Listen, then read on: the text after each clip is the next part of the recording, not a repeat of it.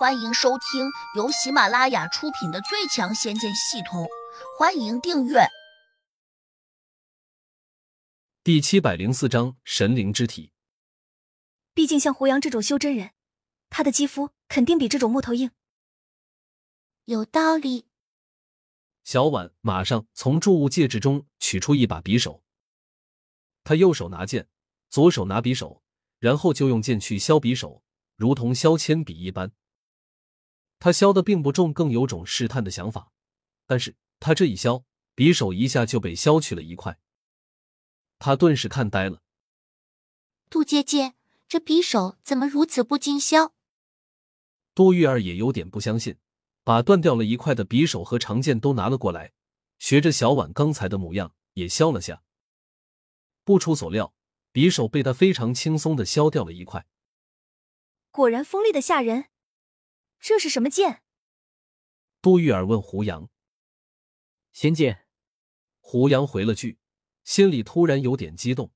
如此削铁如泥的仙剑，竟然扎不进自己的肌肤，这岂不是说自己的身体已经变得十分强悍了？看来这次筑基当真不是闹着玩的。根据系统传来的答案，自己此次筑基完成之后，变成神灵了。传说中的大神突然就落到了自己头上，这未免来的太容易了吧？想到这些，胡杨只觉得整个人都有些晕晕乎乎的。他呆呆的念道：“这变化的有点太快了吧？我还没有成仙呢。”成仙？吃胡杨哥，你想的倒是挺美的。你才修炼多久就想成仙？小婉鄙视的看他一眼，继续数落道。我这几天和麦子大哥交流过，他说要想成仙，必须先修炼到地灵九级，然后才有资格渡天劫。对，天劫太可怕了。麦子说，十人之中有九人都渡不过，剩下那个成功渡劫的人才会成仙。杜玉儿附和道。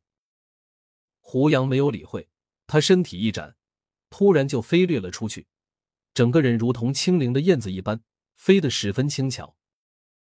转眼间，他便掠出了木楼，飞到后面那汪清泉中去了。上次筑基虽然用水洗了下，但胡杨觉得洗的还不算干净。今天终于可以美美的洗上一回了。不通！听到胡杨落水的声音，杜玉儿和小婉均摇头。胡杨不知又发什么疯？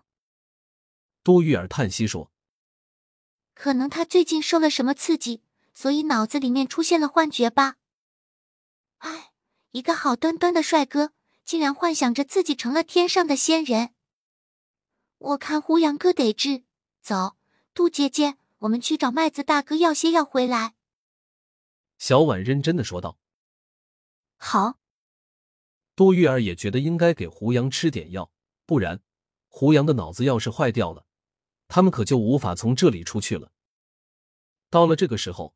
杜玉儿的心情很复杂，她当然不希望胡杨出问题。很快，两女找到了麦子。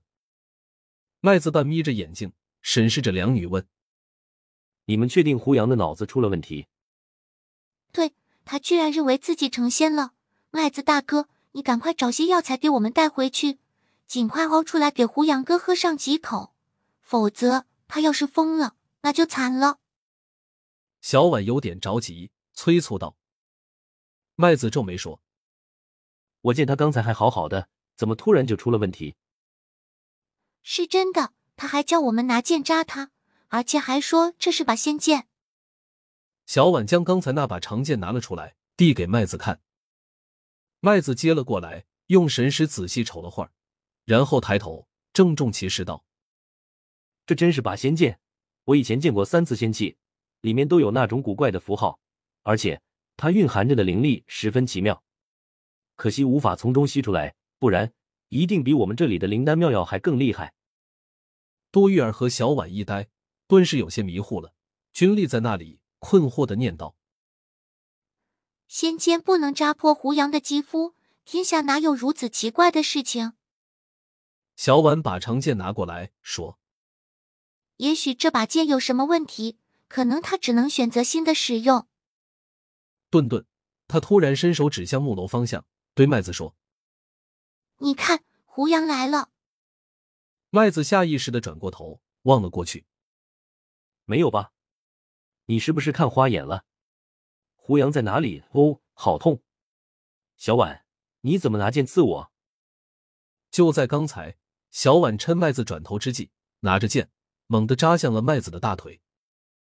他这一扎，虽然用力并不大，但却在顷刻之间就扎穿了麦子的大腿，鲜血立刻顺着伤口涌了出来。麦子吃痛叫了起来，吓得小婉迅速缩手，慌乱间把仙剑抽了出来。麦子扭曲着脸，却又不敢对小婉发作，只能伸手取出一块手巾，缠在了伤口上面。小婉十分过意不去，尴尬道：“麦子大哥。”你的功力不比胡杨哥差，我就以为你也应该像他那样，不会被这剑扎破的，所以才想着试试。哎，我真不是存心要刺你的，你别生我的气好吗？麦子郁闷道：“小婉，你未免太高看我了，我这点本事哪敢和你胡杨哥比？”他们在这边闹着的时候，胡杨泡在泉水中，心却比较宁静。